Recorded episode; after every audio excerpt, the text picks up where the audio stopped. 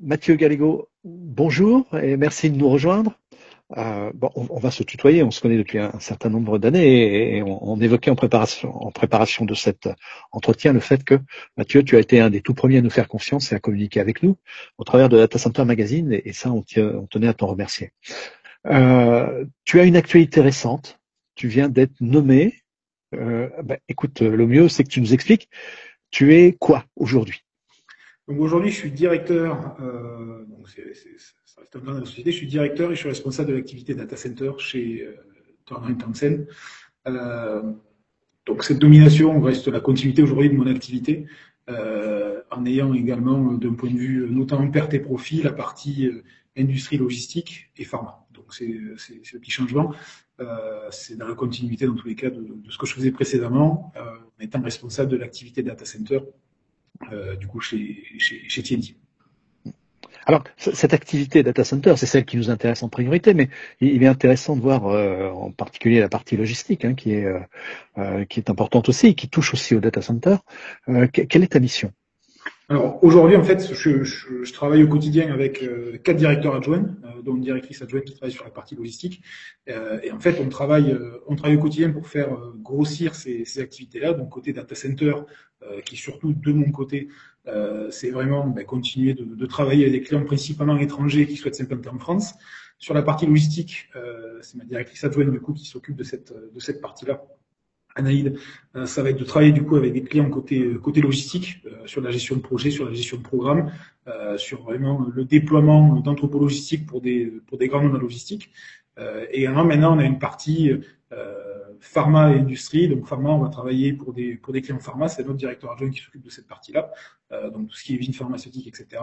Et enfin la partie industrie, euh, qui va regrouper tout ce qui est entrepôt avec des clients étrangers euh, qui, euh, qui du coup souhaitent s'implanter en France. En fait, c'est la continuité de ce qu'on faisait un peu sur la partie data center, où cette business unit est née notamment avec la partie data center et un tout petit peu de logistique historiquement, et là maintenant on est en train de le dupliquer au sein de la même business unit avec avec du coup trois directeurs adjoints qui, qui travaillent, ou est-ce qu'on travaille en fait ensemble au quotidien on met, quand on regarde les projets de data center actuellement, euh, beaucoup de ces projets sortent à une certaine opposition. On le voit entre autres avec des, politiques, des associations diverses, etc. Et on, a tendance à mettre en opposition la logistique avec le data center. Or, euh, je trouve quand même qu'il y a une certaine proximité entre les deux, ne serait-ce qu'il euh, faut trouver des bâtiments qui soient suffisamment grands pour accueillir tout le monde. Est-ce que c'est cette logique qui a poussé à te voir aujourd'hui directeur de ces trois pôles?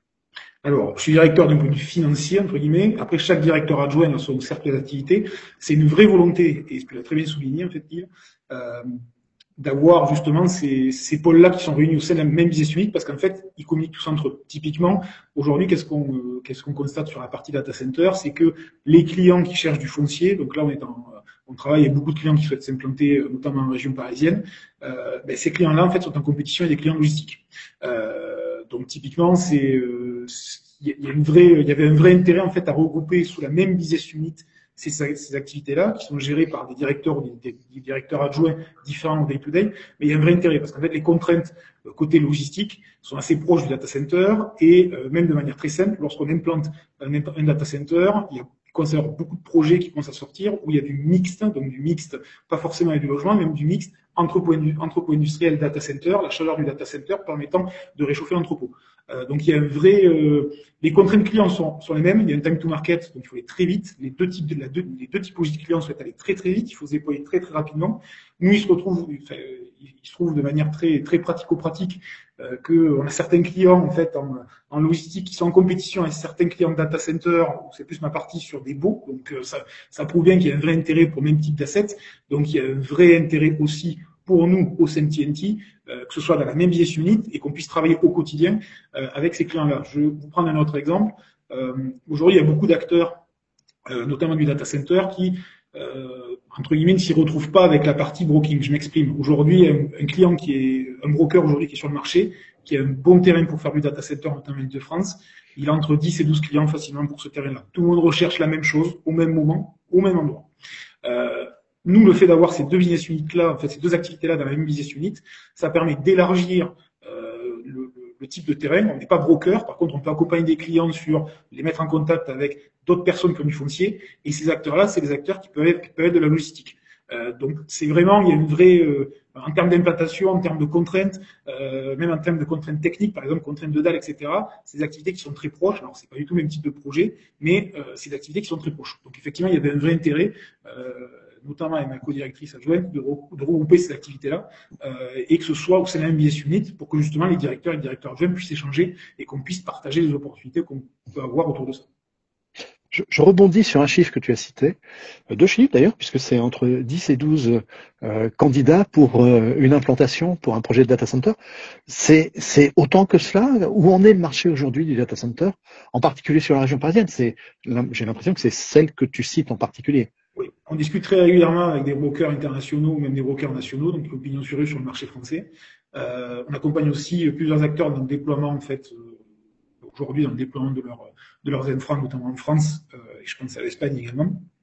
Euh, côté français, oui, c'est vraiment le ratio. La majorité des gens, en fait, tout simplement nous disent que euh, aujourd'hui, ben, tout le monde recherche la même chose au même endroit, et c'est un pour 12 globalement. Donc, un foncier qui aujourd'hui est adapté pour faire un projet de data center peut être et sera proposé à au moins 10 ou 12 clients avec un ordre d'idée, pour donner également un ordre d'idée, euh, il, y en aura, il y en aura certainement au moins deux ou trois à la sortie qui seront capables de signer une lettre d'engagement si le foncier est à un prix qui est cohérent euh, par rapport au marché. Alors, malheureusement, aujourd'hui, le prix cohérent, euh, c'est c'est pas réellement les prix qu'on avait connus il y a quelques années, puisque on a vu certains terrains qui étaient très très bien placés partir en termes de, de, de prix entre 60 et 70% plus cher qu'il y a deux ans, parce qu'en plus d'avoir la concurrence dans le secteur du décès, il y a la concurrence dans le secteur de la logistique et la concurrence entre le data center et la logistique.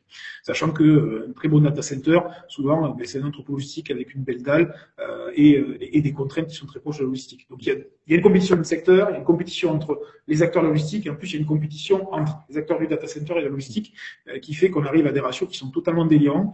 Et aujourd'hui, ben, on arrive sur un marché où, oui, effectivement, les brokers euh, peuvent faire la loi. Donc il y a nécessité de travailler différemment. Il y a nécessité d'avoir une logique projet autour de ça. Donc la logique projet, c'est pas de se dire que euh, ben, ça y est, on va signer un terrain et euh, on prend les fils associés. C'est vraiment de se dire, ben, le client derrière, il veut vraiment faire un projet, donc il faut trouver le terrain où est-ce qu'il puisse faire un projet, pas juste le terrain. C'est vraiment les contraintes ICPE, les liées au permis de construire, liées euh, à tout ce qu'on connaît, à la difficulté de certains, acteurs en fait à s'implanter euh, et au fait que, par exemple, il n'y ait pas assez d'énergie euh, d'énergie verte sur les projets de data center, lié au fait que installer un data center par exemple de 60 MW, ça fait très peur aux municipalités. Donc il y a tout ce travail-là en fait en plus. C'est ce qui change il y a même il y a, quelques, il y a, six mois. Tout ce travail à faire en plus en amont souvent euh, pour, pour débloquer le projet de data center réellement. On a eu beaucoup de projets et on a encore beaucoup de projets qui sont ralentis parce que les autorités refusent ou mettent du temps à accepter les permis de construire, à accepter les, dépôts administratifs. Donc il y a toutes ces contraintes-là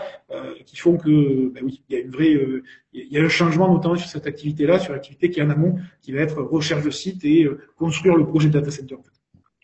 Il y a beaucoup d'inquiétudes autour de la fourniture électrique, la puissance qui est euh, que, que, cherchent à réserver les, les, acteurs du data center. Euh, quelles sont les problématiques aujourd'hui? Est-ce qu'il y a vraiment encore de la place sur la région parisienne et où? Alors, euh, il y a encore de la place. Euh, il y a encore de la place avec des acteurs euh, qui sont beaucoup plus petits que ceux lesquels on pensait en fait au tout départ. Pour très simple, c'est qu'en fait le marché il a été essoré par des gros, des gros brokers, par des gros acteurs qui étaient propriétaires de fonciers. Aujourd'hui, il y a déjà des projets de data centers qui sont construits ou des projets logistiques. Donc aujourd'hui, ce qui reste, c'est principalement des, euh, propriétaires qui sont euh, plutôt de taille moyenne ou petits, donc des propriétaires unitaires, qui ont des liens avec les mairies et qui ont des terrains où en fait les brokers n'avaient pas forcément eu le temps de discuter avec eux ou n'avaient pas discuté avec eux. Donc aujourd'hui, il reste ce genre de terrain. Euh, il en reste quelques-uns dans le sud de Paris. Euh, ça se trouve. Par contre, ça demande beaucoup plus de travail parce que ça demande beaucoup plus de discussions, beaucoup plus d'explications sur le type de projet qu'on va faire dessus. Pourquoi un data center? Enfin, Aujourd'hui, on, on, se heurte vraiment, comme c'est des propriétaires qui sont plus petits, ben, ils ne savent même pas ce que c'est un data center.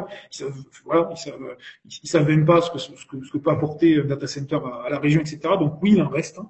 C'est plus compliqué à les sourcer. Euh, pour ce qui est de la partie supply électrique, euh, les contraintes sont de plus en plus compliquées, ne mentons pas. Euh, Aujourd'hui, on a des lettres d'engagement, notamment de certains fournisseurs d'électricité, euh, certains, du concessionnaire de réseau, principalement RTE, qui, qui, qui, nous indique que pour certains terrains, on a, on a des délais de deux ans pour avoir un minimum de supply électrique. Donc, ne mentons pas aujourd'hui. La, la, grosse difficulté, c'est celle-là. La difficulté dans, dans, le, dans le secteur, c'est pas forcément la notion de capex qui est associée aux dépenses data center. Donc vraiment, euh, le fait d'aller débloquer euh, des, plusieurs millions d'euros pour construire le DC, c'est vraiment cette partie-là. Parce qu'aujourd'hui, ces délais-là, ils sont incompressibles. Euh, et c'est pas, enfin, c'est pas des délais qui se paient d'un point de vue financier. À ça, à ça s'ajoute, et ça, tu l'as pas forcément mentionné, Yves, euh, la partie inflation des prix.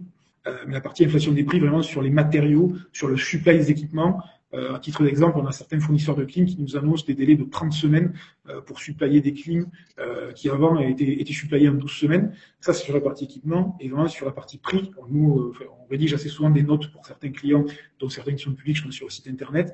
On a de l'inflation qui va jusqu'à 40-50% sur, sur, certains matériaux. voilà. Donc, il y a toutes ces difficultés-là. Aujourd'hui, ça reste un secteur où la partie funding reste encore aisée. Pour combien de temps, on ne sait pas, parce qu'il y a plusieurs notes qui indiquent que la partie euh, levée de fonds, etc., va, va, devenir de plus en plus compliquée pour certains acteurs. On pourra, en reparler. Aujourd'hui, les fonds sont encore là, donc il faut vraiment profiter pour essayer de, déployer ces, projets de data center qui, rappelons-le, en majorité, exception de certains acteurs français, je pense notamment à Data 4, euh, sont, euh, proviennent de fonds qui ne sont pas français. Mmh. Alors peut-être une, une, dernière question. Le, temps passe très vite. Euh, on parle beaucoup aujourd'hui des territoires. Est-ce que finalement l'avenir, c'est pas de ne plus être sur Paris?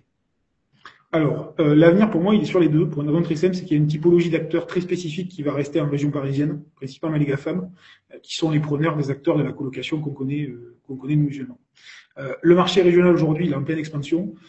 Pour une raison extrêmement simple, il y a plusieurs startups, il y a plusieurs sociétés qui travaillent autour de cela.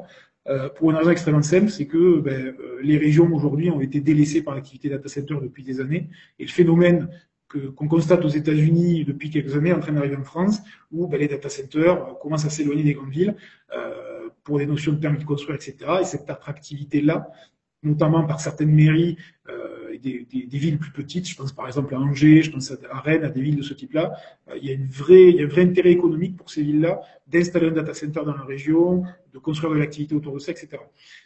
Aujourd'hui, il devient tellement compliqué, notamment en région parisienne, de faire des permis de construire et d'avoir un permis de construire qui est validé, que certains acteurs commencent à partir en région.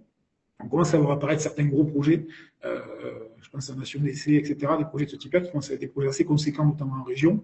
Euh, c'est un business model qui est différent. Pour une zone très simple, c'est que c'est pas des business models avec du monopreneur. Là, aujourd'hui, en région parisienne, on peut avoir du monopreneur sur des très, très grandes surfaces.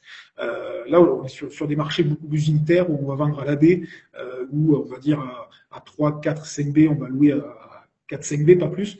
Donc c'est un marché différent, c'est un marché qui est en train de grossir et qui est tout simplement lié au fait que notamment en région parisienne, ben, le time to market aujourd'hui, il est clairement lié euh, à l'ICPE, au supply elec et au permis de construire. Donc certains acteurs partent en région, mais soyons clairs, c'est pas réellement euh, à l'instant T, c'est pas un marché qui est en plein essor, notamment sur, les, sur, les, sur des sociétés, sur, sur des GAFAM par exemple. Donc c'est un marché qui reste secondaire, qui sera amené, je pense très honnêtement, d'ici quelques années à, à devenir dans certaines villes notamment des marchés primaires. Je pense, euh, je pense à Rennes, je pense à Angers, où par exemple, il y a des pôles cybersécurité qui commencent à arriver, etc. Euh, mais voilà, je pense qu'il restera encore quelques années où l'attractivité de Paris et de Marseille restera, est indéniable, Merci Mathieu. Merci Yvan.